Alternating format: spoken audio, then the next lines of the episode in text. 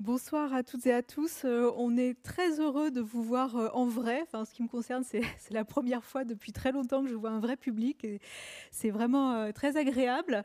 Et on est très heureux ce soir de recevoir Yves Pagès à l'occasion de, de, la parution de Il était une fois sur 100, paru aux éditions de la découverte dans l'excellente collection Zone.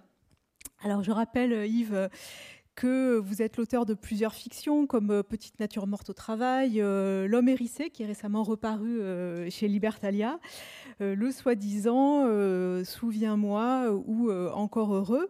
Et puis vous avez également publié un, livre de photos intitulé Photomanie et Au bec en l'air, voilà, excellente maison.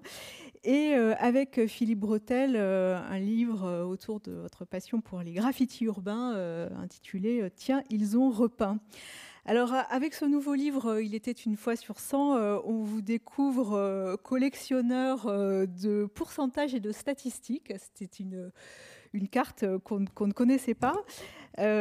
pourcentage et statistiques consignés dans des carnets depuis des années, sans, savoir vraiment quelle serait la destination de, de cette euh, étrange collection. Et euh, à partir de ce matériau euh, qu'on devine absolument énorme, vous avez élaboré un, petit traité en forme de fragment, de rêverie qui parle de la vision comptable du monde. Et ce faisant, vous trouvez des lignes de fuite.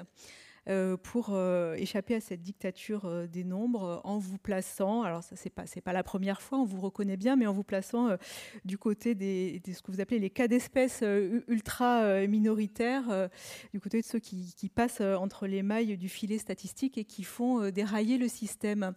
Comment ça a commencé cette étrange collection de, de, de nombres? Je pense que ça a commencé, euh, je vais faire un aveu dipien, ça a commencé du fait que je suis né dans une famille de, scientifiques. Mon, père était psychosociologue mais expérimentaliste. Donc euh, il pensait que si 93% de ses cobayes euh, avaient dit ça, alors ça voulait dire que le sentiment d'obsidionalité au Liban, ça signifiait ceci, cela. Et mon frère, mon frère aîné, qui était par ailleurs lisait plus que moi, euh, était quand même passionné par les maths et a fait euh, finalement est devenu un chercheur en mathématiques dans, les probabilités. Donc c'est là où ça a probablement commencé, c'est-à-dire que comme moi je me suis beaucoup élevé non pas par quand je dis par esprit de contradiction, c'est pas par esprit de détestation, ça n'a rien à voir, mais par esprit de contradiction, moi j'ai fait mon bac C obligatoire à cette époque-là malheureusement et, et euh, que j'ai eu dans une pochette Kinder Surprise, et, euh, au grand d'ailleurs, euh, à la grande surprise de ma prof de maths. Et, euh, ensuite, j'ai refait un deuxième bac C, il faut vraiment être maso, un, deuxième bac A, je sais pas quoi, littéraire. Et, et finalement, voilà, il y avait ce truc. Moi, j'étais celui qui aimait la poésie, la rêverie, le cinéma, et mon frère était celui. Mais ce qui n'était pas vrai au départ, hein, parce que mon frère, il aimait autant le cinéma que moi. Et, et, ensuite, euh, ben voilà, c'est ça le lest. C'est finalement, au bout d'une petite douzaine de livres, euh, de m'affronter à un des éléments euh, probablement de, ma vie, qui était le rapport à l'objectivité chiffrée, le rapport à l'objectivité, le rapport à la vérité des, nombres. et d'ailleurs, voilà, donc cette collecte a sûrement commencé comme ça, Bon, elle a commencé au comptoir des cafés le matin euh, en lisant Le Parisien, euh, où il y a euh, Le Parisien, c'est un journal assez réac et tout ça, mais par ailleurs, c'est un journal qui a un sens pratique génial. Donc la première que j'ai dû lire, c'était et ça, c'est que dans le Parisien, c'est pas dans l'IB, c'est pas dans le Monde, c'est pas dans le Figaro, etc. C'était 22% des gens touchant moins de 1000 euros par mois n'ont pas d'amis. Et en fait, ça fait rire, mais très vite, ça fait rire jaune. C'est-à-dire qu'on lit l'info, je la recopie, je la note. Je sais pas pourquoi je la note, parce qu'en fait, ça me bouleverse. Ça me fait rire et ça me bouleverse en même temps. Ça, c'est bon signe. C'est-à-dire que tout, tout moment où en fait quelque chose fait à la fois rire et pleurer, c'est parti. Il y a quelque chose, il y a un terrain, il y a quelque chose. Donc ensuite, j'ai continué ce truc-là et en même temps, je ne savais pas quoi en faire parce que parce que le chiffre a, une autorité, a une, a une, froideur objective, glaçante, qui fait qu'une fois qu'on a dit ça, euh, la parole est coupée. Qu'est-ce qu'on va faire? On va pas faire un, faire un poème après, quoi. Donc, euh, je ne savais pas quoi rajouter. Mm. Et donc, je les ai laissés comme ça. Je me suis dit, si j'étais un performeur, un peu frimeur, euh, tout ça, je les, je, les, je, les, je les énumérerais comme ça avec un guitariste et tout d'un coup ça apparaîtrait comme une sorte de performance artistique incroyable à la Fondation Cartier, mais j'ai pas osé. Mais il y en a combien? Parce qu'au fond, enfin, dans le livre, vous dites que vous en avez abandonné 75% à peu près. Donc on a l'impression que vous êtes face à une espèce de montagne. Euh, non, j'en ai abandonné énormément. Puisqu'en fait, j'avais une base de données et tous ceux que j'utilisais pour faire quelque chose, je les, je les barrais. Enfin, je les barrais euh, sur l'ordi, quoi. Et en fait, euh, non, il y, a en tout cas 75%, c'est évidemment un pourcentage euh, à la louche. mais voilà, oui, oui. C'est. Mais de toute façon, pour tous les livres, que ce soit un roman, que ce soit des, textes courts, les, les, les, deux tiers de la, de la documentation ne servent rien. En fait, ils ne servent pas à rien. Ils ont sédimenté, ils ont mis une ambiance, ils ont mis quelque chose, mais, mais on n'arrive pas à, les recycler. Moi, à chaque fois que, je fais un bouquin, je vois la somme de trucs que j'ai pas utilisés. Alors justement, comment euh, avez-vous trouvé la, forme de ce livre? Et alors la, particularité, vous, dites que vous êtes un rêveur analogique. Donc la particularité de ces, petits textes, c'est justement d'apparier des, chiffres qui n'ont a priori pas grand-chose à voir Ouais, alors, je pense que le, sens de l'appareillement est venu un peu après.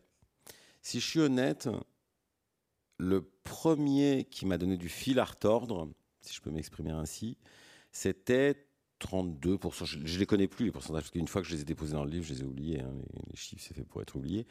32% des, des, des, femmes euh, simulent l'orgasme pendant, euh, pendant l'amour physique.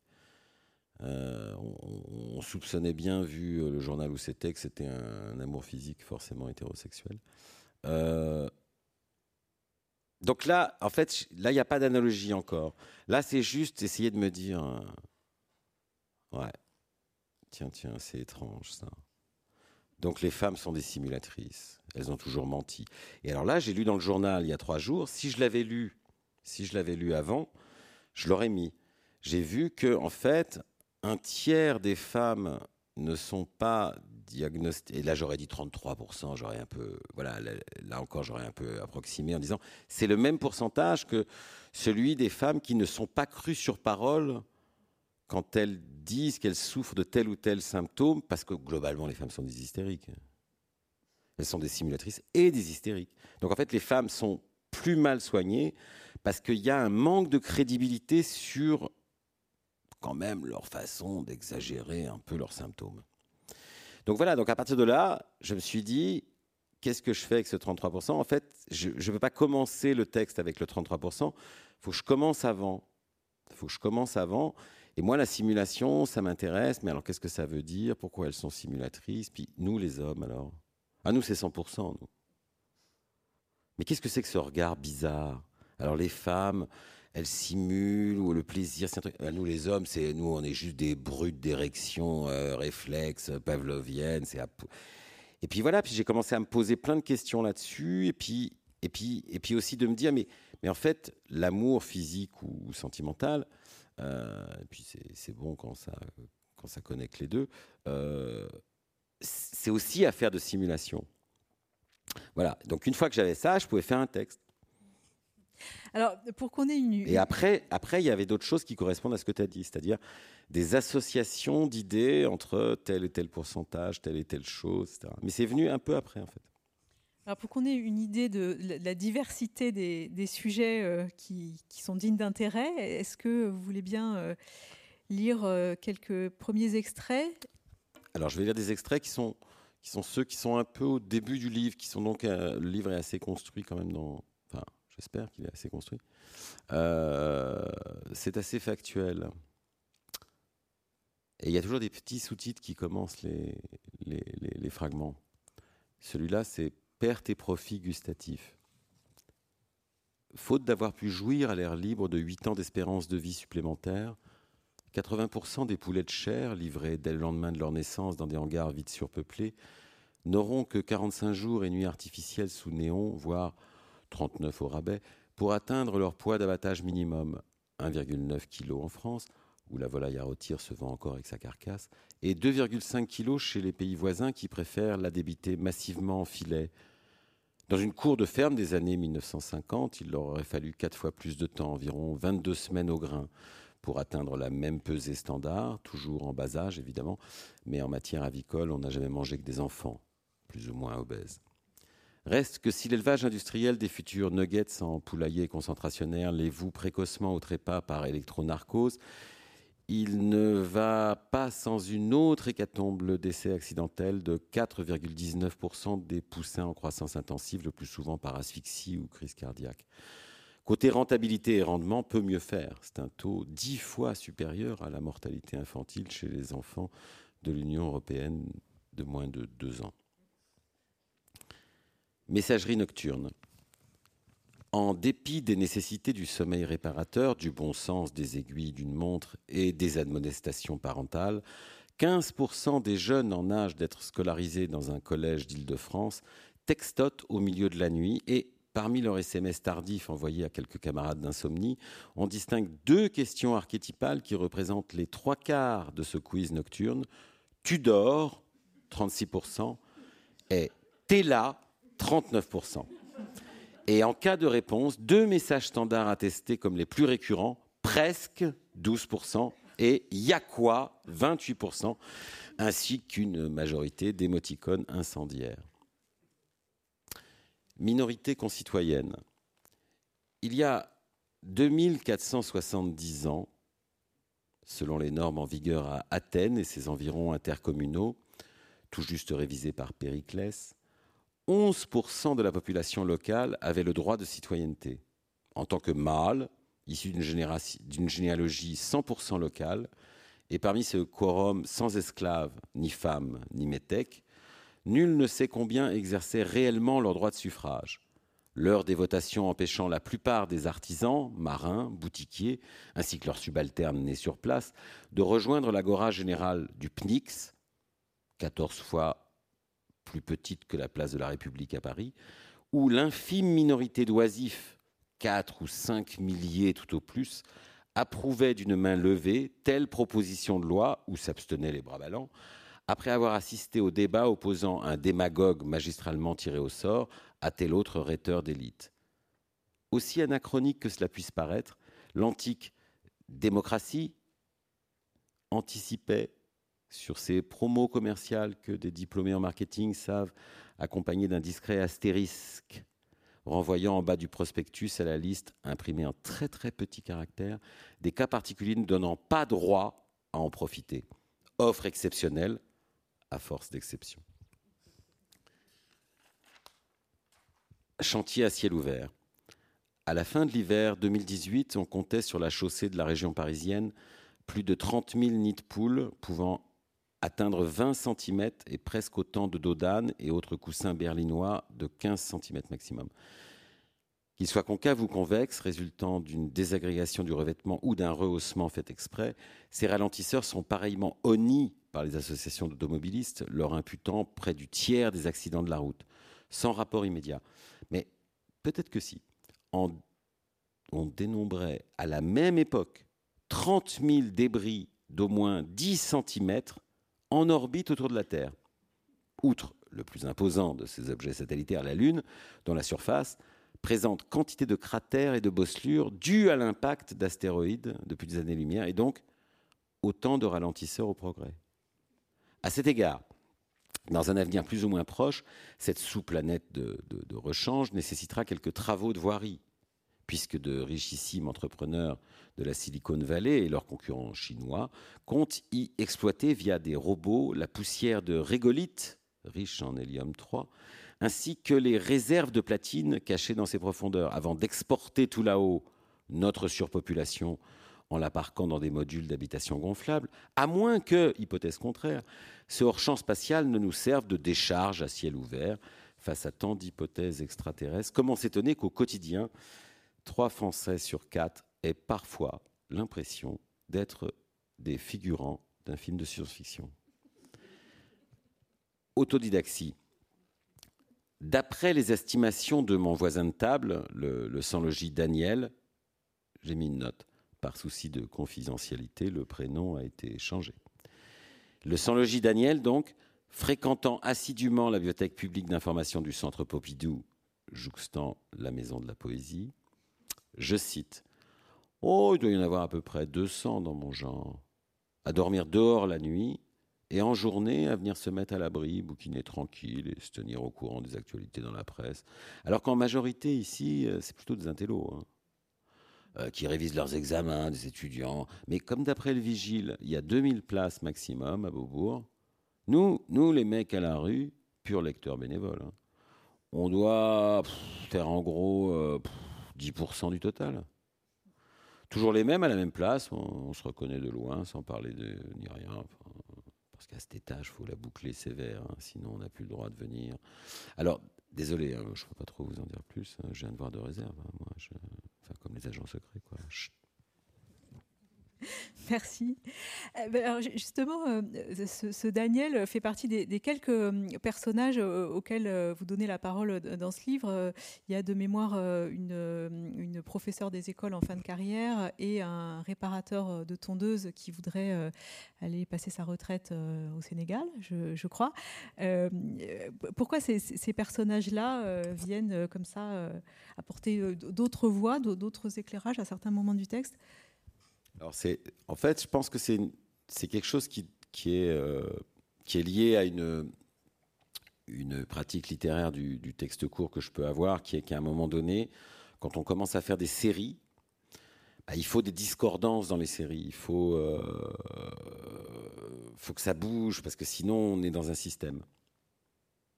And I hate le systématisme, qui, comme euh, le perfectionnisme, est une forme de fascisme intérieur. Et il y a ça, ça c'est cette problématique, qui est une problématique formelle.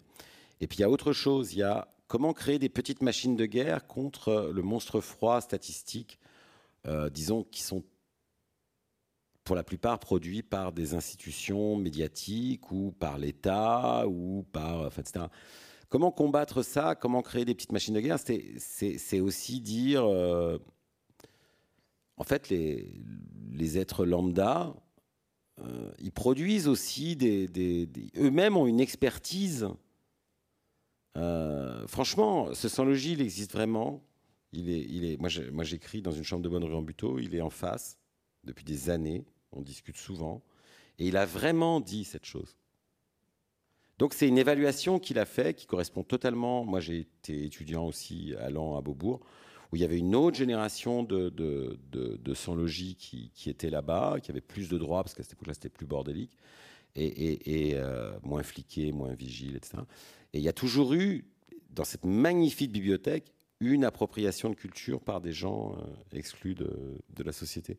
Donc ça m'a beaucoup touché, cette expertise des gens. Ensuite, parce qu'il faut toujours euh, être un peu ambivalent, c'est peut-être aussi les représentants du fait qu'on intériorise nous-mêmes tout en statistique, et comme mes enfants me l'ont beaucoup dit euh, à table quand ils habitaient chez moi, enfin chez nous, euh, ben voilà, on n'arrête pas. Moi, j'arrête pas de dire, ouais, enfin attends, 70% euh, des libellules, elles sont vertes.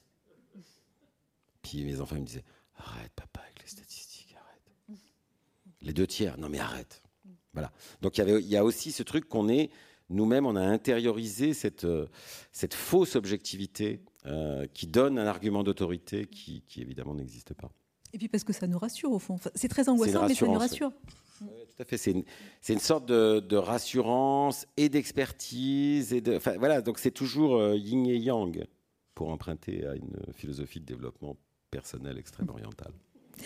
Mais justement, ce, monstre statistique, euh, est-ce qu'on peut, euh, enfin, qui, a absolument colonisé nos vies, euh, et particulièrement depuis l'avènement du, numérique, est-ce qu'on peut à peu près en, dater l'apparition? Enfin, Depuis quand ça, a pris, autant de place? En fait, je suis dans une collection de, sciences humaines, d'essais très sérieux, etc. Et, mais je ne suis pas la bonne personne. Je ne saurais pas dire euh, la généalogie de ça. Euh, Grégoire Chamaillou, mon éditeur, euh, est brillante, historien, philosophe, qui a fait des très beaux livres pour l'apparition du drone ou du, néolibéralisme autoritaire. Il en fait des généalogies très précises. On peut voir à tel colloque, à tel endroit, l'apparition de quelque chose. Moi, je suis incapable de dire ça. Je crois que dans la même collection, il y a un truc, sur, un truc sérieux sur les statistiques, etc. Moi, c'est pas mon domaine. Moi, c'est un sentiment qu'en effet, même dans ma vie de, de quinca, euh, bientôt c'est que ça, ouais, l'idée que c'est vrai que les chiffres ont, pris une part de plus en plus grande, et en plus, comme les deux tiers de mon texte étaient déjà écrits euh, avant le Covid. Alors c'est vrai que l'épidémie, euh, le compte à rebours euh, morbide qu'on avait tous les jours à la radio, etc. n'a fait que valider cette espèce d'envahissement des chiffres dans nos vies, mais qui, qui en effet a été démultiplié par le numérique, comme vous dites. Et je ne sais pas, moi c'est un sentiment. Ensuite, je dois dire, hein, je ne cite pas les sources parce que je n'ai pas envie de faire de publicité non plus. Je ne suis pas payé pour faire de la publicité à tel euh, iflop euh, et tout ça, là, machin. Là. Mais, mais euh, ou INSEE ou je sais pas quoi là. Mais, mais par contre, j'ai vraiment pris des vrais chiffres et je ne les conteste pas en tant que tel. Je dis en tout cas, ils sont peut-être pas vrais, mais ils sont symptomatiques de quelque chose. Donc ça veut dire que je, ne les. Finalement, je, évidemment, je, crains l'effet de vérité qu'ils ont euh, quand à la radio on entend 73% des vols sont commis par des gens à la peau mate. Quand Zemmour dit ça, voilà, dans des termes, voilà, voilà, tout ça demande commentaire. C'est-à-dire qu'en fait, ces chiffres, si on si on parle pas après, si on n'explique pas après, ça veut rien dire. L'autre jour, à la, à la, radio, ils ont commencé à délirer sur le fait qu'il y a de plus en plus de, de, de, de violence dans la société. Et puis, il y avait un très bon c'est pas toujours le cas, mais il y avait un très bon article dans Libération euh, qui expliquait qu'en fait l'augmentation, la majeure partie de l'augmentation de la violence, c'est la prise en compte de la violence sur les enfants et les femmes en milieu euh, familial ou de proximité familiale. C'est ça l'augmentation de la violence, c'est la prise en compte de cette extrême violence qui n'était pas vue avant. Et ensuite, il y avait un truc sur, mais il y a de plus en plus, ah, il y a, de moins, il y a 30% de moins d'homicides de flics qu'il y a 30 ans, mais il y a plus de blessés. Alors d'abord, ils le déclarent plus, parce que là, on ne va pas rentrer dans des polémiques. Mais ensuite, il y a de plus en plus de blessés parce qu'ils ont des armes de plus en plus sublétales, on dit. J'adore ce mot. Et en fait, les, deux tiers des blessures des policiers, c'est liés à des accidents euh, liés à leur harnachement. Un CRS, il porte 25 kilos. Quand il tombe, il a une entorse. Hein. Et à, euh, les grenades, pof, ah bah des fois, pof, elles te pètent dans la main. C'est chiant. Euh, les asphyxies, voilà, 73% ou je sais pas combien, ou les deux tiers des accidents. Voilà. Et en fait, finalement, quand on rentre dans ces commentaires, il n'y a pas besoin d'être poète, écrivain ou rêveur comme moi. C'est tout d'un coup, il faudrait tellement de contexte pour y comprendre quelque chose à ces chiffres. Ces chiffres tout seuls, c'est de la propagande. Mais si on commence à les mettre dans un contexte qui peut lui-même être chiffré d'ailleurs, tout d'un coup on rentre dans la subtilité, la nuance, l'ambivalence des choses. Euh, vous parliez à l'instant de, cette collection euh, Zone euh, dans, laquelle ce texte est, publié. Qu'est-ce que ça change pour vous? Qu'est-ce que, ça a changé dans l'écriture de ce texte de savoir que vous alliez publier dans cette collection, qui est une collection d'essais? Bah, Ça change qu'en fait, une fois le démarreur un peu d'écriture poétique autour de cette notion chiffrée, il y avait l'idée quand même de me documenter un peu sérieusement voilà, euh, ce que j'ai toujours fait pour tous mes livres, y compris de romans, c'est que moi, si je cite dans euh, le soi-disant le terroriste euh, tel truc de pif gadget, j'aime bien que ce soit le bon pif gadget de la bonne semaine. Ça me fait plaisir. Donc je me, je me, je me lis 30 pages sur tous les cadeaux pif gadget.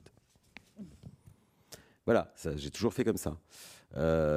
et donc là, il y a eu de la documentation parce que c'est vrai que Grégoire Chamaillou, mon éditeur, m'a dit non, mais il y a voilà, tu voilà, il faut que ce soit vrai. Il m'a d'ailleurs embêté sur une de mes. Il m'a pas embêté, il m'a poussé dans mes dernières extrémités à juste titre sur une des, un des textes qui était euh, Au Moyen-Âge, 25% des gens se prénommaient Jean. Et après, j'ai commencé à délirer sur le fait que les prénoms féminins, c'était plus varié, etc. Il m'a dit hum, hum, J'ai lu deux, trois trucs, il faut que tu regardes. Donc j'ai j'ai nuancé certains propos que j'avais dit, qui, pris dans, un, dans une envie comme ça, un peu de, prendre des, des contre-pieds nets, euh, manquaient de nuancer. En fait, ça, il disait Super, tu, tu fais ta, c'est joli, tes expressions, c'est chouette et tout, mais il faut quand même que ce soit proche de. Enfin, il faut quand même que ce soit fondé sur des vrais trucs. Donc en fait, j'ai beaucoup bossé, j'ai appris sur l'onomastique des prénoms médiévaux. Il y a une matinée où je suis devenu spécialiste européen. Donc j'ai bossé vraiment sur un nombre de trucs absurdissimes que j'ai appris. La biomasse des lombriques. Après, je faisais des calculs et tout, je devenais fou. Alors, justement, il y, a des thèmes quand même qui, reviennent. Hein, euh, euh, la question de l'environnement, enfin, on parle de la biomasse des, lombriques, mais la, question de la, crise environnementale euh, revient, les, inégalités sociales, le, profit, le système capitaliste, l'ubérisation de la société, le, tout sécuritaire, la, bunkérisation des individus. Vous m'avez découvert, je suis très à gauche. Voilà. Mais on n'écrit pas avec des, avec des convictions politiques. À un moment donné, il faut quand même essayer de. Enfin, moi, ce que j'essaie de choper à chaque fois, euh, même dans les petites natures mortes au travail, c'était ça. Euh, de choper des, paradoxes, des contradictions qui nous traversent. Hein. parce que sinon, on fait en effet euh, de l'idéologie, des slogans. Et... J'adore inventer des slogans dans les manifs, mais c'est un autre. Puis en général, c'est des slogans qui d'ailleurs déplaisent aux trois quarts des manifestants. Mais euh, si on parle de, la construction du livre et, de, la progression des textes, euh, on, peut quand même se, je, trouve que le lecteur peut se frayer plusieurs chemins à, l'intérieur du texte. Oui, c'est-à-dire que l'idée, c'était vraiment, mais ça, c'était vraiment avec Grégoire, on a eu vraiment une. Bah, pour moi, c'était un plaisir de bosser avec un vrai éditeur.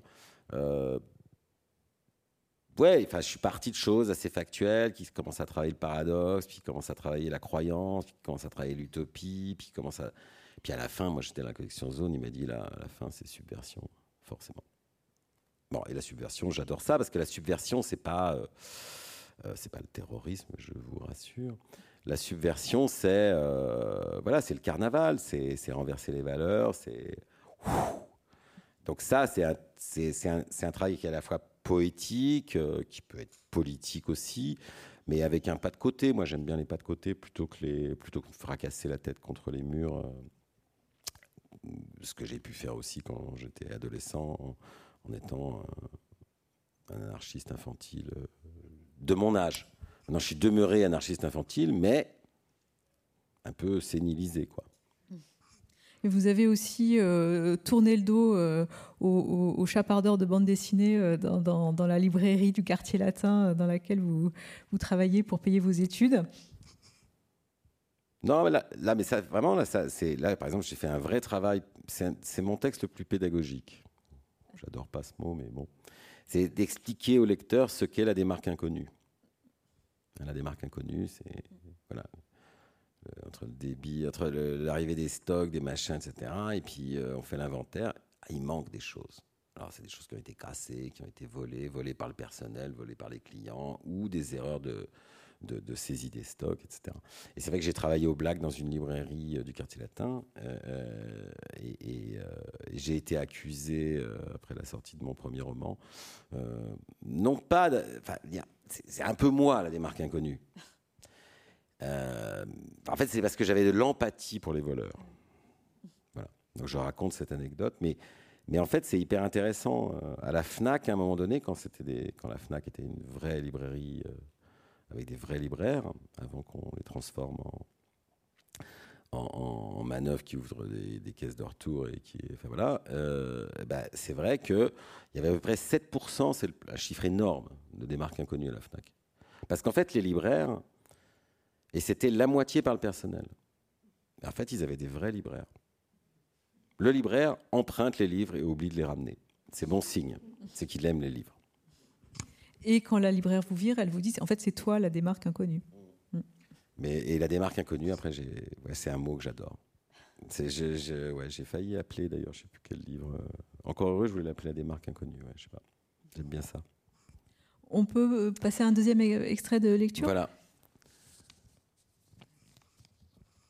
J'ai aucune idée. Il faut quand même pas trop. Hein, attention là. Alors, ces vices de proximité. Sitôt la nuit tombée sur l'écran plasma, il, a, il paraît que les zombies sont sortis avec d'encre capuche pour assurer leur anonymat et des bonnets au ras des yeux. On aura beau changer de chaîne, ils sont programmés partout, entre chiens et loups, ces rôdeurs sexuels. Bientôt, selon un suspense implacable, ils entreront par effraction dans nos consciences, c'est scénarisé d'avance, ils connaissent par cœur les horaires journaliers de leur proie. Ils ont des visages postiches et un ADN interchangeable d'un crime story à l'autre. On croit les tenir à distance dans le poste, mais de la fiction à la réalité, il n'y a qu'un pas de porte. Ça y est, ils nous ont devancés sur place. Drone, sweet drone. Ils ont profité de notre attention captive pour s'introduire chez nous. Et si on a le malheur d'être une femme seule, piégée dans sa chambrette en 3D, Face à un rectangle XXL d'un home cinéma, on risque de passer de l'autre côté du miroir, victime expiatoire d'un thriller de série B. Et pourtant, dans la vraie vie, loin des télégénies sécuritaires peuplées de céréales violeurs, seuls 17% des prédateurs sexuels sont des inconnus, surgis d'un recoin ombrageux, puisque parmi les centaines de milliers de fillettes, d'adolescentes, de jeunes femmes ou de déjà mères, l'immense majorité d'entre elles ont été abusées, et sept le seront encore au cours des 60 minutes qui vont suivre la lecture de ces lignes, dans leur douillet foyer, ce cercle vicieusement familial, ou par des proches de leur parentèle, ou par des hommes ayant un rapport d'autorité sur leurs victimes, depuis si longtemps côtoyés, que pour ainsi dire prédestinés, Reste que si ce scénario-là, d'une si désespérante familiarité, représente la plupart des cas, il semble rebuter les producteurs de fiction télé. Trop de banalités intimistes pourraient désespérer l'audimat. Le pire des mondes sensibles. Selon Pyrrhon d'Hélice, qui professa son scepticisme trois siècles avant Jésus-Christ dans le nord-ouest du Péloponnèse, tous les êtres et les choses en présence sont indiscernables. C'est bien qu'on ne peut pas affirmer leur existence ou, l'infirmer en se fiant à nos sensations ou nos jugements. N'ayant laissé aucune trace écrite et vouant toute opinion ou doute radical, l'enseignement de Pyrrhon d'Hélice tordait aux limites de l'aphasie. Et comme il mettait sa doctrine en pratique, nous raconte son historiographe tardif Antigone de Cariste, je cite, il se détournait pour rien de sa route, quelque obstacle qui se rencontra, chariot, précipice, chien, car il n'accordait aucune confiance à ce qu'il percevait. Heureusement, ses amis l'accompagnaient partout et l'arrachaient au danger.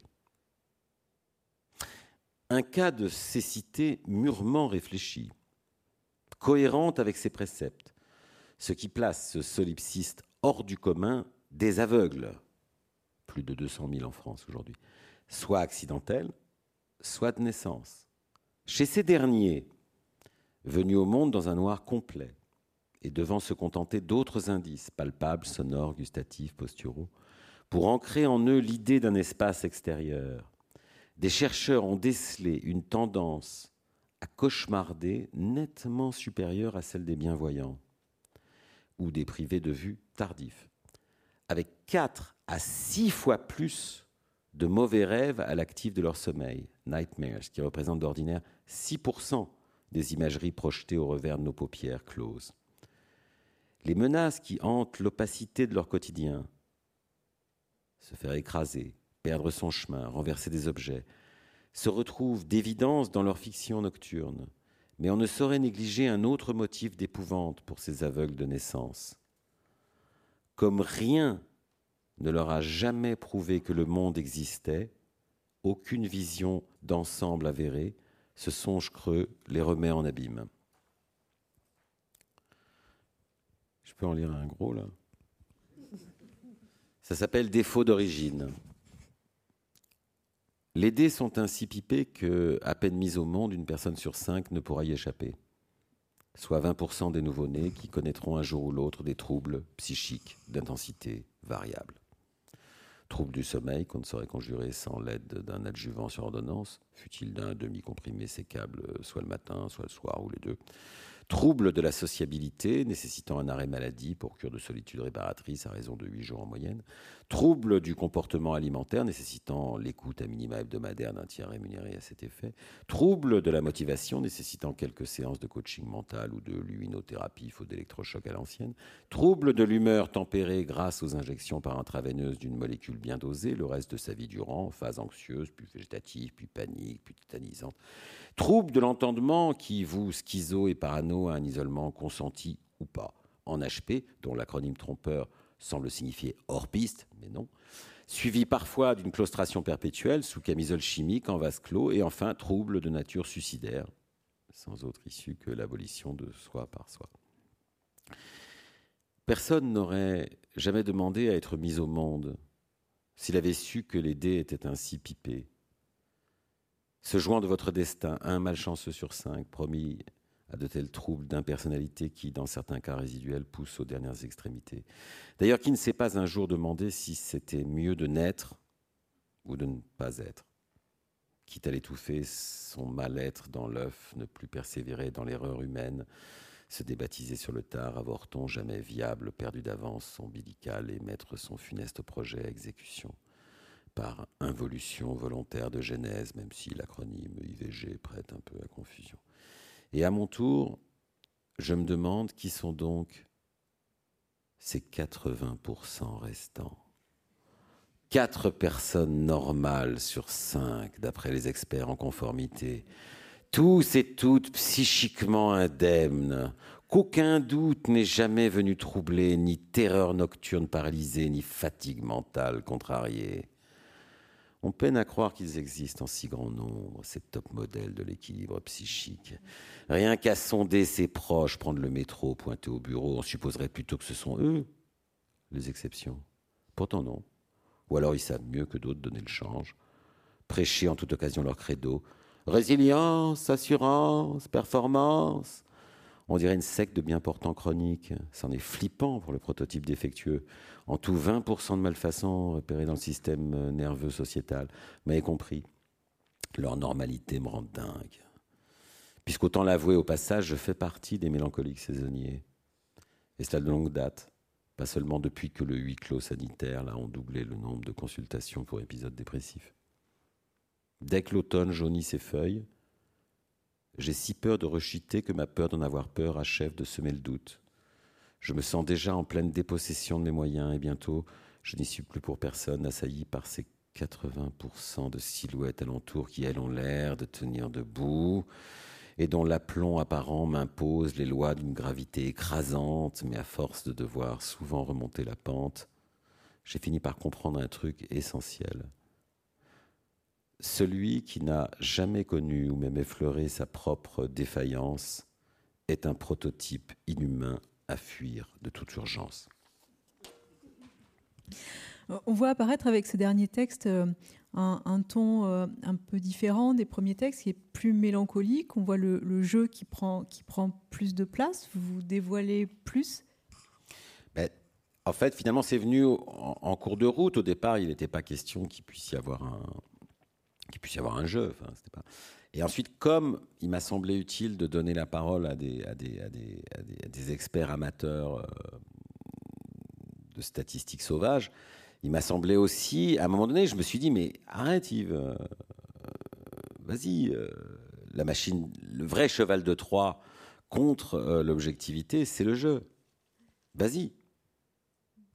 arrive à articuler. Alors, c'est venu petit à petit donc ensuite, le recueil, il est aussi articulé par une contamination du jeu qui va prendre euh, l'espace, un jeu qui rappelle un peu euh, le Souviens-moi, euh, voilà, un jeu en effet, là pour le coup, qui n'est pas de fiction, qui, est, qui parle de mon frère évidemment, puisqu'il est probabiliste, et qui parle de ma mère dont les cendres étaient dispersées au Père Lachaise, qui parle de mon père et d'une expérience de psychosocial, enfin, qui parle de trucs, puis qui parle de ma grand-mère, dont l'un des prénoms était Zénobie, et pas Jean.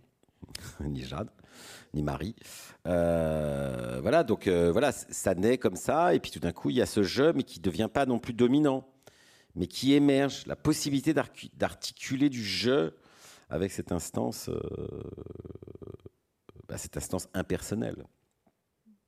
Parce qu'en effet, vous avez évoqué Souviens-moi, qui était un, texte qui fonctionnait sur le, pense-bête remémoratif et dans lequel vous sauviez comme ça quelques éléments d'un océan d'oubli, puisque vous avez une très mauvaise mémoire. Il y a, une parenté quand même entre, entre ces deux livres. Oui, de toute façon, ça bosse aussi sur la perte de mémoire. Là, ça parle sur. De toute façon, la puissance de l'oubli, je crois que Nietzsche a dû en parler. Dès qu'on dit Nietzsche, ça, ça, crée, un froid. Euh, puissance de l'oubli. Moi, ça me branche plus que volonté de puissance, qui est liée à des ambivalences un peu compliquées. Euh, puissance de l'oubli. Donc euh, voilà, c'est à un moment donné, il faut se réapproprier l'amnésie intérieure. Donc là, c'est vrai que c'est de même nature, tout à fait, que les, que les souviens-moi, au sens où là, de temps en temps, ont émergé des espèces de souvenirs très enfouis. Euh, qui ont émergé, mais qui ne sont pas forcément liés à ma famille. Par exemple, celui dont je suis le plus content, c'est celui qui parle justement de ces 10%. Euh, en fait, finalement, euh, la conscience, c'est 10% à peu près. C'est glaçant. Hein. Tout le reste, qu'on soit freudien ou cognitiviste épouvantable, c'est pareil, c'est 90%, c'est en dessous. Quelle que soit l'analyse qu'on en ait. Et c'est vrai que je rapproche ça des 10% des 90% du travail informel dans, la plupart des continents euh, euh, non surdéveloppés. Et, et, euh, par le biais d'un truc, c'est dans la cave, moi j'ai vu au moment où j'habitais pas loin d'ici, c'était un quartier populaire, c'est difficile à imaginer aujourd'hui, mais, mais, mais voilà, quand les Chinois, enfin des, migrants chinois ayant des dettes envers leur communauté pour être passés ici, euh, sont mis à reprendre toutes les maroquineries du quartier. J'ai vu, il y avait un atelier clandestin dans la cave et je voyais par le soupirail euh, tout, ce travail informel qui se faisait par les enfants, par les grands-mères, par tout ça. Donc voilà, j'essaye de passer par aussi des souvenirs qui m'ont marqué. Alors j'essayais d'écrire des poèmes à la machine à écrire dans la cave. Un souvenir émouvant et pathétique. Et dans ce texte, dans ce dernier texte que vous avez lu, il y a, aussi euh, cette idée de la norme euh, qui, est intéressante, puisqu'au au fond, le, enfin, le, chiffre, c'est la, norme euh, à partir de laquelle on se positionne, ce qui est en même temps complètement illusoire, puisque c'est une statistique, donc ça n'est représentatif de rien, mais en tout cas, c'est une espèce d'étalon à partir duquel on, se positionne. Oui, ouais, tout à fait. Bah, je n'aurais presque rien à ajouter. Non, non, mais tout à fait. Ensuite, ce qui, ce qui se joue aussi là, parce que quand j'ai dit que mon père était psychosociologue, un pionnier de cette science improbable, euh, en fait, euh, comme science en tout cas, euh, non, mais c'est quand même ça. Moi, quand on vient sur le terrain du social, j'ai envie de mettre de la psyché. Quand on vient sur le terrain de la psyché, j'ai envie de mettre du, j'ai envie de mettre du, de dire, mais on est nombreux à pas supporter la normalité sociale qui nous est imposée, etc. Donc là-dessus, je suis bien le fils de mon père. Mais par des voies tout à fait détournées, j'ai réussi mon, mon dépassement de deep, j'espère, même si c'est une corde à nœud. Voilà, et puis, et puis l'autre fil, et peut-être le, le, dernier fil de, de, ce livre, c'est euh, comment on, échappe à la norme, comment on échappe à ce, à ce monstre statistique et comment, euh, au fond, euh, on, recrée une, utopie. Enfin, il y a cette question de l'utopie quand même qui, est très forte dans le livre. Oui, il y a des.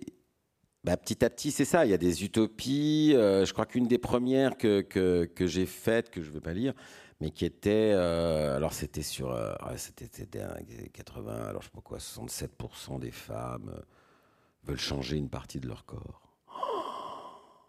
ça me fait penser aux chimères, à tout ça, ça me plaît, tout ça. Alors ensuite, c'était le fessier, 63%. C'est assez sordide hein, quand même. Et, et, puis donc, j'ai inventé des fausses demandes mm. qu'un autre journaliste pourrait demander, enfin qu'un autre euh, inquisiteur, comme je les appelle, pourrait demander. Mais alors finalement, vous aimeriez avoir euh, la queue d'une sirène. Euh, voilà. Mais si, on, si on part dans les désirs, parlons dans les désirs, pas dans les normes des liposuceurs. C'est marqué dans le texte. C'est pour ça que je me rappelle de cette expression un peu punchline. Et puis, il y, a cette question du rêve, alors qu'on a entendu euh, euh, sur, le versant euh, cauchemar, mais voilà, le, rêve, c'est notre cinéma intérieur. Et, au fond, la, part d'utopie, on l'a en nous aussi. Enfin... Alors, le rêve, oui, le rêve, c'est essentiel. dans. C'est-à-dire que ça, c'est l'éditeur, justement. Et là, il a fait un coup très fort. Là, il m'a subjugué. Là m'a dit il faut que tu dises dans le sous-titre le genre de ce que tu fais. Parce que tu es dans une collection, euh, attention, hein, c'est des gens sérieux, très à gauche, mais très sérieux qui lisent ça et tout ça. Ils veulent. Et en fait, il a dit c'est des rêveries ce que tu fais. C'était juste. Euh, rêverie, alors d'un promeneur solitaire. Et euh, voilà, donc rêverie, c'est un genre, c'est un sous-genre. Et, du coup, c'était. Et c'est vrai que le rêve est récurrent dans un certain nombre de textes et fait le, fait le produit le, texte final qui est, qui est un peu euh, voilà que vous lirez peut-être et qui est une proposition de subversion vraiment post-mélanchoniste on va dire pour être poli et, et donc c'est vrai que le rêve c'est une matière que j'étudie qui me passionne je me souviens absolument radicalement très peu de mes rêves, mais je sais que c'est le moment où l'être humain est le plus actif et créatif. Voilà. Et c'est la chose la plus méprisée par le corps social parce que c'est pas productif, soi-disant. Soi-disant. Et c'est pour ça qu'on devrait être payé tranquille, trois fois le seuil de pauvreté, rien qu'à rêver. Parce que c'est ça qui fait qu'on renouvelle la force de travail, c'est parce qu'on rêve. Sinon, il n'y aurait pas de productivité collective. Quel est le, lien entre euh, l'impératif catégorique euh, kantien et euh, un réservoir de mobilette? Oui, alors ça, en fait, mais c'est super parce que ça, c'est vraiment un texte que je me suis permis d'écrire. en fait, je hais l'impératif catégorique d'Emmanuel Kant, qui en gros peut se résumer à et si tout le monde faisait la même chose? Hein? Eh bien, Kant, qui dépasse d'une certaine manière l'ancienne morale, dit c'est pas un truc euh, de morale abstraite, non, c'est logique, c'est rationnel. C'est-à-dire qu'il ne faut pas faire les choses qui, si tout le monde les faisait, aboutiraient à une contradiction dans les termes. Si tout le monde se suicide, ben, l'espèce humaine est truc, et donc euh, vous contestez même le fait d'appartenir à l'espèce humaine, donc il ne faut pas se suicider. C'est une question de logique, c'est pas une question morale. Waouh Tout ça écrit, enfin, en tout cas traduit, parce que je ne sais pas comment écrivait Kant, je ne parle pas l'allemand, mais dans une langue insupportablement gendarmesque. On dirait un PV euh, uriné devant euh, un luminaire urbain. Enfin, tout est écrit comme ça, quoi. C'est écrit dans une nouvelle langue euh, insupportable. Et je hais ce truc depuis que je suis tout petit. Et donc, ça fait très, très, très, très, très, très longtemps j'avais mis des bouts dans le soi-disant, etc., de, haine contre Kant, cet aspect-là du kantisme. Et donc là, ça s'appelle à quelques causes le mal est bon. Et donc, ça fait, mais ça, c'est un carnet où je note des contre-exemples antiques anciens depuis une quinzaine d'années, dont un euh, bah, qui moi, j'ai un Solex, euh, Peugeot 103 et puis euh, scooter maintenant, etc. Depuis donc 35 ans que je, je, fais du deux roues à moteur. Le vol de bouchons. C'est hyper chiant. C'est-à-dire, si soi-même on ne va pas voler le bouchon du truc à côté, bah, on passe une très mauvaise journée. Et on peut même rater son bac, ce que je raconte, etc. Et donc, en fait, il faut, si tout, or, si tout le monde vole le bouchon du voisin, il n'y a qu'un seul lésé. Alors là, franchement, il n'y a pas d'autre exemple possible d'un truc qui satisfait tout le monde sauf un. Franchement, là, là, je me présente aux élections, là. Voilà. Donc c'est juste pour montrer dans la logique kantienne que souvent le mal est bon.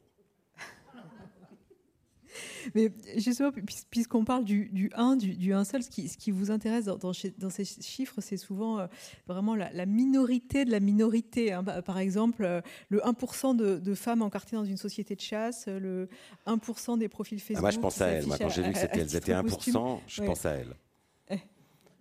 Je vois les mecs en jeep, là, en, tenue léopard, avec l'accro des 9h du mat, et je pense à elle. Mais, mais, voilà, mais, mais ça, ça c'est aussi quelque chose qui, qui est présent dans, souvent dans, les textes, la minorité de la, minorité. Ouais, alors le premier titre en fait de, de mon texte de travail, c'était Sous-ensemble flou. Et c'est vrai qu'il y, y, a ce côté, en fait, c'est, moi je crois pas, euh, parce qu'il y a des gros débats, n'enclenchons pas du tout de débat politique ici, mais il y a un gros débat euh, qui est un leurre total sur euh, alors si on est pour les minorités, on est communautariste, séparatiste, machin bidule, ou alors on est pour l'universel, laïque et républicain. Bon, moi je ne suis ni pour l'un ni pour l'autre. Parce que je crois que surtout si on commence à travailler le minoritaire, eh ben, en fait, on est des adjonctions, des, sous des intersections, des sous-ensembles flous d'un paquet de choses minoritaires. C'est ça l'esprit du minoritaire.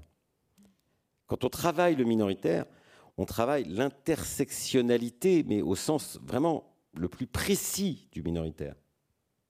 Et que certains peut-être n'emploient pas dans ce sens-là, je m'en fous des débats, etc.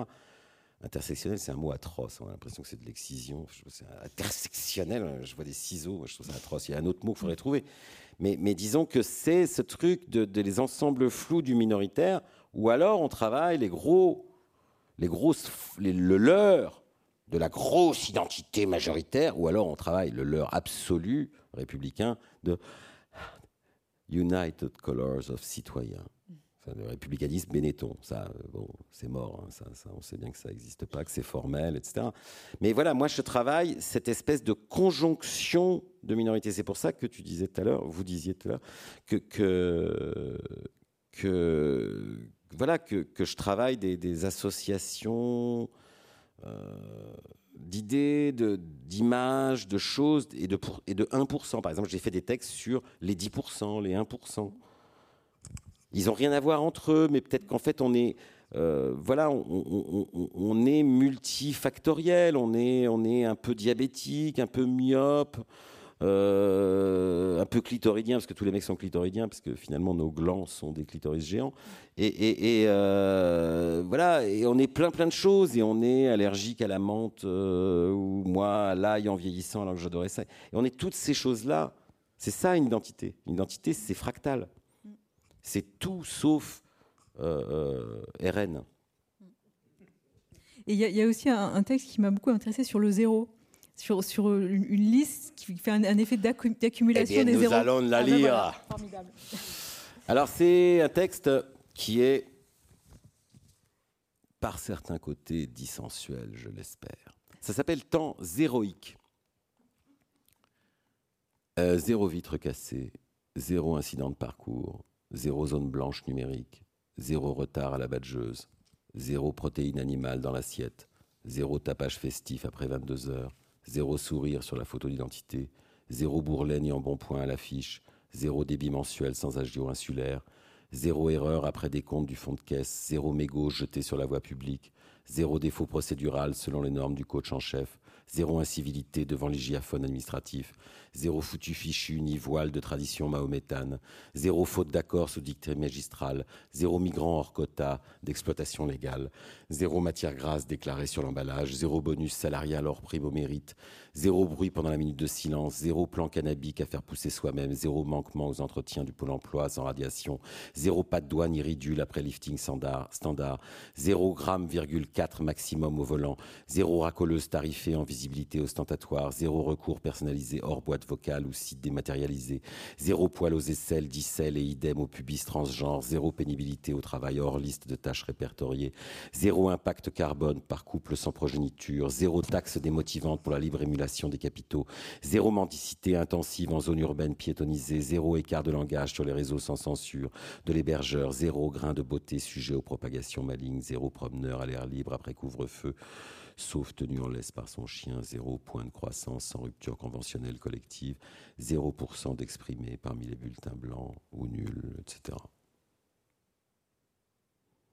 Une fois chaque zéro validé dans la case idoine, s'il est prouvé que vous n'avez fait preuve d'aucune intolérance envers la tolérance zéro, ni contrevenu à l'écosystème du corps social ainsi qu'au bras armé de ses lois d'exception après examen d'omniscience et toute vérification faite sur l'état des lieux communs, votre bail d'existence étant jugé conforme, eh bien, cher zéro à pointer, ne vous restera plus qu'une ultime mission à accomplir selon les normes bio-algorithmiques prévues à cet effet.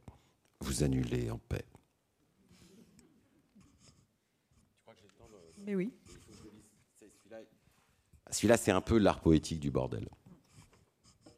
Il fallait que je dise un gros mot à un moment donné. Alors, ça s'appelle Poisson soluble et peau de chagrin.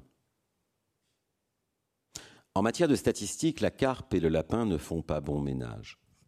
D'autant qu'il n'y a à l'évidence aucun rapport entre l'élevage piscicole, 57% des carpes, et les clapiers hors sol, 90% des lapins.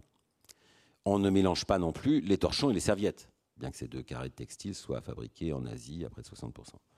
Par souci d'équité, toujours, on sépare le bon grain de l'ivraie, pourtant soumis à des doses similaires de pesticides sur 90% des terroirs. Inutile de prendre des vessies pour des lanternes, on évitera ainsi de mettre en regard les 32% de confiance envers l'info télévisée et le même taux de méfiance envers les musulmans. Pour n'alimenter aucune confusion, on se gardera d'assimiler les 15% de présumés daltoniens aux 15% d'abonnés à un site de rencontre ou de rapprocher les 5% d'ascenseurs tombant en panne chaque jour avec les 5% de personnes ayant tenté de se suicider une fois dans leur vie, juste pour voir euh, ce qui se passe quand il ne se passe plus rien. Ce genre de comparaison ne mène nulle part, sinon par esprit d'escalier aux confins de la déraison. On ne saurait prétendre doctement que les 33% de non-lecteurs du moindre livre font partie du même tiers que les 33% de non-voyants de loin, alias les myopes ou les 33% de non-propriétaires de chez eux, ou des non-partis en vacances d'été, ou des non-recourants au RSA, juste en prétendant 33, en répétant 33 bouches béantes comme chez son généraliste. Attention aux raccourcis trompeurs, les 1% de recensés français qui, à toute heure du jour et de la nuit, sont en état d'ébriété, et le nombre équivalent chaque année d'accidentés du travail. Méfiez-vous aussi des amalgames de couleurs qui feraient presque illusion d'optique. 50% de la population carcérale états-unienne a la peau noire tandis que 50% de la population mondiale travaille au black. Et alors Somme toute, ça n'a pas de rapport.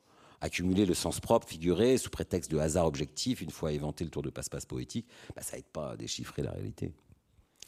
Ce ne sera pas faute de vous avoir prévenu. Hein. N'additionnez pas les couteaux et les fourchettes, n'outrepassez pas les bornes du coq à l'âne, arrêtez de prendre les enfants du bon Dieu pour des canards sauvages. Mais si malgré toutes ces recommandations, vous obstinez à fourrer dans le même sac les 24% de salariés états-uniens sans congé payé, les 24% de working poors français sans logis, les 24% de récifs coralliens à tout jamais disparus et les 24% de migrants extra-européens naufragés sans secours en Méditerranée, euh, ben, vous le pour dit. Ça n'a aucune sorte de lien logique, pur coup de bluff tenant à la rencontre fortuite sur une table de dissection d'une machine à coudre et d'un parapluie selon l'halluciné franco-uruguayen Lautréamont. Méfiez-vous des rêveurs analogiques qui, dans leur chambre d'écho, déraisonnent à, propos d'illusions, d'illusoires résonances. Les 0,1% de mineurs choisissant la fugue pour chercher la vérité ailleurs et les 0,3% d'adultes fouillant sous bois, ruines et rivages à l'aide de détecteurs de métaux.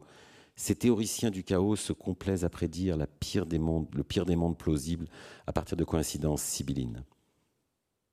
Certains rapprochements incongrus la disparition des Lucioles et l'avènement du néofascisme consumériste, selon le bienheureux mélancolique Pier Paolo Pasolini, risquent de vous plonger dans un abîme de perplexité. Je coupe un peu, si vous me l'autorisez. À force d'interroger les rapports humains et leur écosystème, on se retrouve vite sans dessus-dessous. L'abus de coïncidence nuit gravement à la santé mentale. Mais comme les associations d'idées attire plus ma curiosité que les axiomes établis de toute éternité, autant céder à la confusion des genres, au piège des approximations dépareillées. Et n'en déplaise aux lois de la pesanteur économétrique, quitte à amalgamer des carpes farcies en abscisse et des peaux de lapin en ordonnée, je soutiens mordicus qu'on peut corréler, graphique à l'appui, l'inexorable fonte de la croûte glaciaire et l'irrésistible hausse des profits spéculatifs. D'ailleurs, cette drôle de pensée buissonnière, je ne suis pas le seul à l'avoir abrégée au marqueur sur les murs. Elle fait un peu partout son chemin dans l'intelligence collective. Plus de banquise, moins de banquiers. et, là, euh, on, vous retrouve euh, collectionneur euh, d'aphorismes urbains de graffiti. Mais, je prétends que c'est moi qui l'ai inventé, mais ah. en fait, on est toujours plus Micro. On est toujours plusieurs à l'inventer. Mais je fais partie d'un des inventeurs de cette expression. Et euh, plus, moins de profit, plus de profit troll, qui a moins marqué les esprits, mais que je trouve très bien aussi. Mais en tout cas, ce, dernier texte, c'est vraiment un texte clé pour comprendre la manière dont euh, vous agencez euh, le, poétique et le théorique, le poétique et le, politique. Ouais, non, en fait, c'est sous prétexte. voilà, en fait, là, là, je dévoile vraiment quelque chose qui me tient très à cœur. Plus je rigole, en fait, plus ça me tient à cœur, en fait. C'est une pudeur de. Je sais pas. Et, et euh, c'est-à-dire qu'en fait, réellement, le truc qui m'a qui m'a qui m'a creusé le cerveau euh, en fin d'adolescence, euh, la devise surréaliste de Lautréamont, voilà, la, métaphore incongrue, les rapprochements anormaux, etc. C'est-à-dire, c'est aussi comme ça qu'on peut penser le monde, théoriser les trois quarts des découvertes, y compris scientifiques, ont été faites par accident dans des rapprochements hasardeux. Et, donc, c'est. Oui, en fait, j'y crois très, très fort à ça.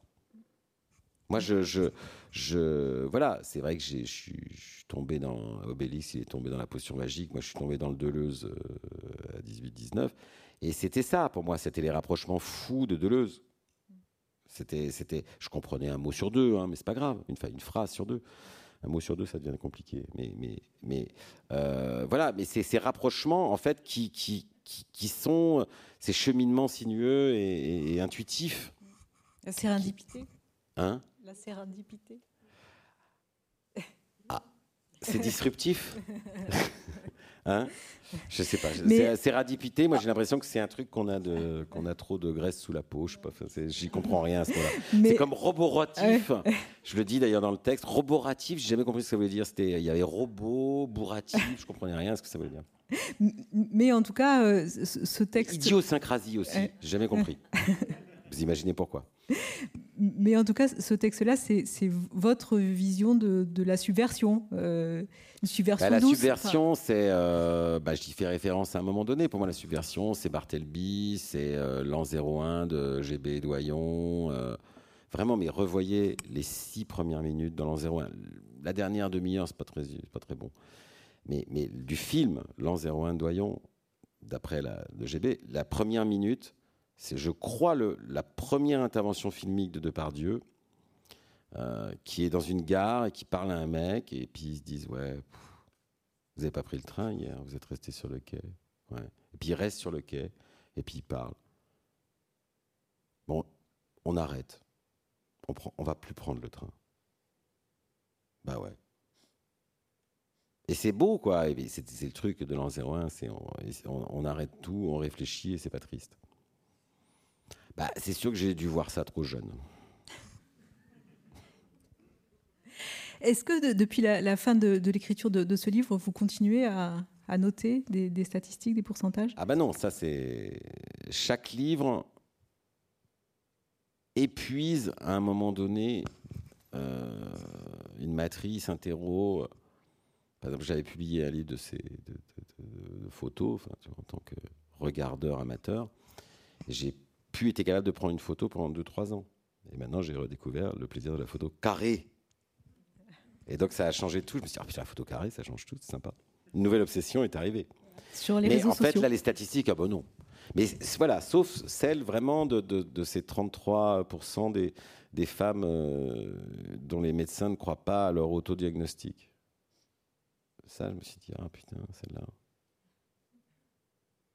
Voilà. Mais c'est, ça faisait longtemps que j'avais pas réfléchi à ça. Et puis, je dois avouer qu'il y a autre chose, c'est que les, les, bars sont fermés depuis longtemps, donc je ne lis plus le Parisien au comptoir, et qui était une source d'information énorme. Merci Yves Pagès. Merci à vous. Je rappelle que ce livre, Il était une fois sur 100, euh, est publié aux éditions de la Découverte dans l'excellente collection Zone. Merci à vous pour votre écoute.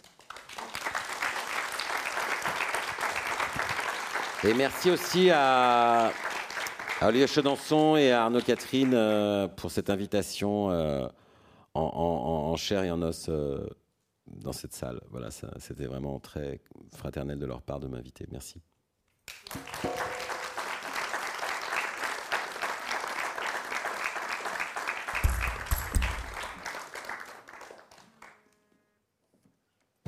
Et une clope là-bas, là dans, le, le, passage Molière, dans trois minutes, dès que je me serai démaquillé.